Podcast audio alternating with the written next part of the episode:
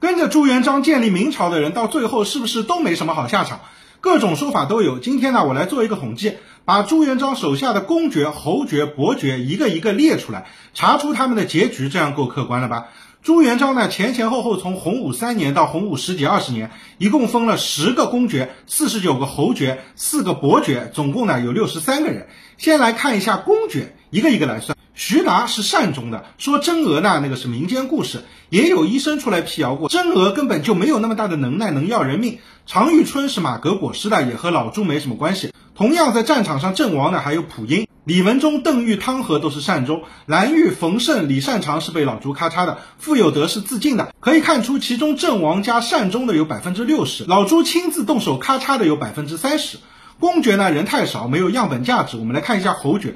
侯爵前前后后四十九个人，其中洪武三年的前期侯爵二十八人，洪武十二年以后陆陆续续又封了二十一个人。前期这些呢都是老朱的兄弟老乡，后面封的呢就是后辈居多了。前期的二十八人，寿终正寝十五人，马革裹尸三人，共计十八人，占比百分之六十四点二。其中耿炳文是为了保护建文帝。被朱棣迁怒而亡的，跟老朱就没啥关系了。我们暂且也算他马革裹尸，其他就是被咔嚓的了。共计十人，占比百分之三十五点七。其中八个人是因为胡惟庸案，另外两个的确是罪有应得。洪武十二年以后封侯的二十一个人，寿终正寝十一人，马革裹尸一人，共计十二人，占比百分之五十七点一。被咔嚓的有九个人，占比百分之四十二点八。总体的咔嚓率高于前期的侯爵，这是因为啊，后期这些人不少都是跟着蓝玉混到功劳被封的，所以啊，跟着蓝玉一起完蛋呢，也就是顺理成章的事情。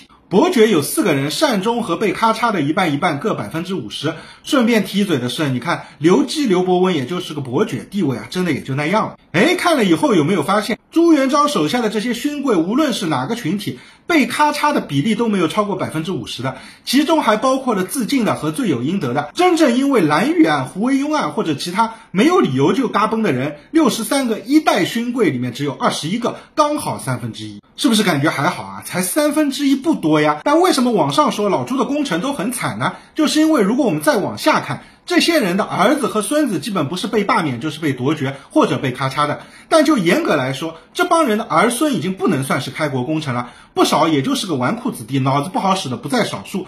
其实历史上很多名人的爵位是很难保留许多许多代不被夺去的，所以啊，就不要太纠结了。今天这个视频不长，但是呢，非常的数据化，很客观。以后谁再跟你说朱元璋巴拉巴拉的，默默的甩他一脸，为你聊天吹牛，增加点素材呗。